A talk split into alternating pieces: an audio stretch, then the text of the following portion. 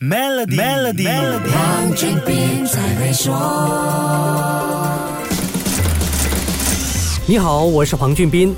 好莱坞这个夏天是烦心事特别多，行情坏，票房不给力，已经够伤脑筋了。还有六十三年来，演员和编剧同时大罢工，新电影拍不了，连要首映红毯也看不到大咖现身。现在《Barbie》和《Oppenheimer》两部大片成了好莱坞最重要的救命草，也造就了从线上到线下成功的营销全攻略。竞争变成共赢，还向流媒体对手展现了一股强大实力。但是在这两部电影形成 Barbenheimer 效应之前，前普遍被视为竞争关系。即使两部片子的路线截然不同，影院甚至担心同日上映，基本上就是互相伤害。在好莱坞，七月份一般被认为是 Christopher Nolan Weekend，因为这位大导演的新片喜欢选在七月份的周末上映。好莱坞还有一个不成文的江湖规矩，大片上映时间尽量错开，非不得已不会在同一天上映。结果今年七月二十一号发生什么事呢？华纳兄弟的 Barbie 直接硬刚 Christopher Nolan Weekend，跟 Oppenheimer 同一天上映，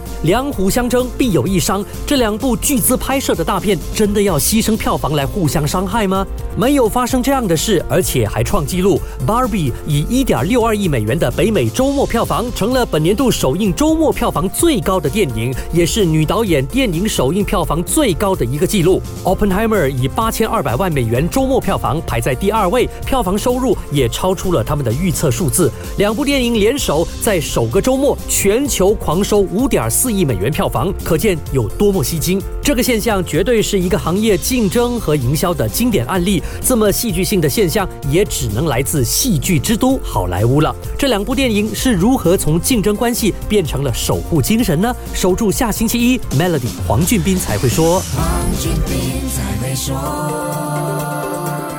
通过 Maybank Private 或 Maybank Premier 的 Tesla 贷款已获得黄金，详情浏览 maybank.my/tesla，需符合条规。